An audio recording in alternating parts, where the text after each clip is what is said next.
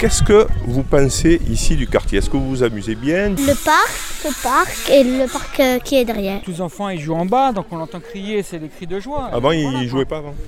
Bah il n'y avait pas beaucoup de personnes, maintenant il y a les petits enfants du quartier, les nouvelles familles sont arrivées, donc ils jouent en face, donc c'est c'est un quartier euh, animé. Moi, je m'amuse bien ici.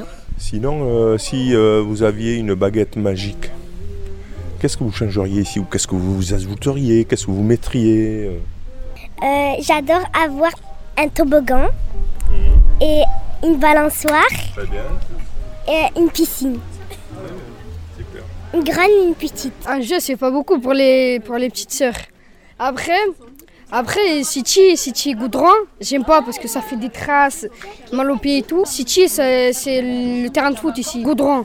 J'aimerais pas Goudron, j'aimerais qu'ils mettent un peu de l'herbe artificielle. Ils mettent, ils mettent euh, pour pas que ça- on se fait plus mal. Genre comme le City d'en genre, euh, d'en bas, le terrain d'en bas. C'est mieux. Genre, euh, tu peux jouer mieux. Et il y a beaucoup d'espace, c'est mieux. A- on respire bien, de l'air. Il y a beaucoup de végétation. Je trouve ça mieux.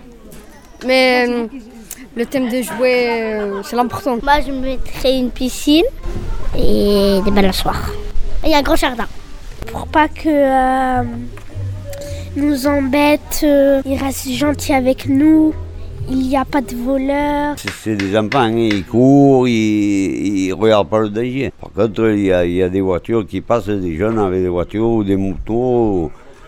C'est plutôt à eux de faire attention parce que un jour, s'il y en a un qui se fait ramasser, euh, ce sera trop tard. hein. Moi, je dirais que euh, je changerais euh, tout ce pays pour devenir mieux.